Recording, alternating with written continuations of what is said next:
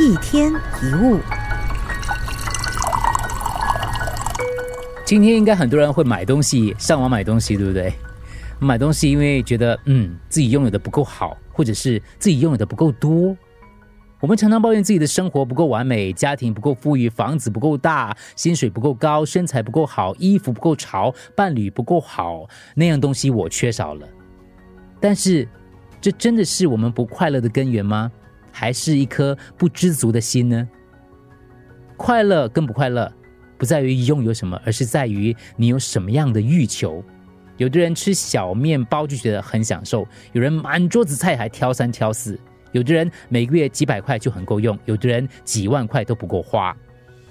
没钱并不穷，但当有了无止境的欲望，就会穷。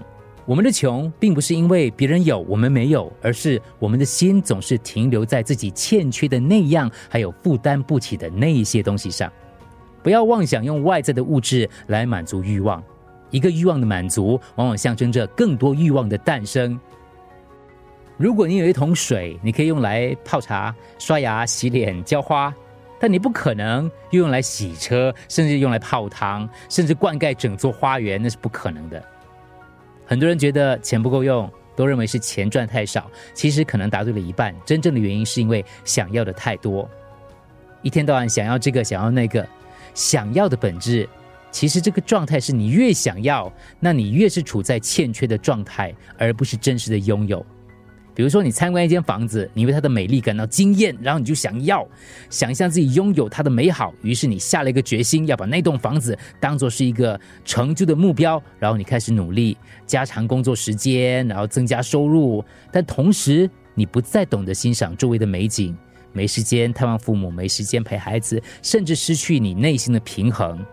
意思就是，当你欲求某个东西的时候，也就放弃了当下就能享有的满足。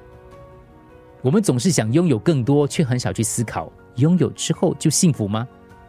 所以，每当心里生出一些欲望的时候，你问自己：我确定拥有那样东西之后就会满足吗？假如你还是想要，你就可以想一下拥有那样东西之后的心情。比如说，一个月、一年后，你会觉得还是这样吗？还是一样快乐满足吗？如果是的话，就买；如果不是的话，或者可以帮助你放下一些欲望。一天一物，除了各大 Podcast 平台，你也可以通过手机应用程序 Audio 或 U F M 一零零三 SG Slash Podcast 收听更多一天一物。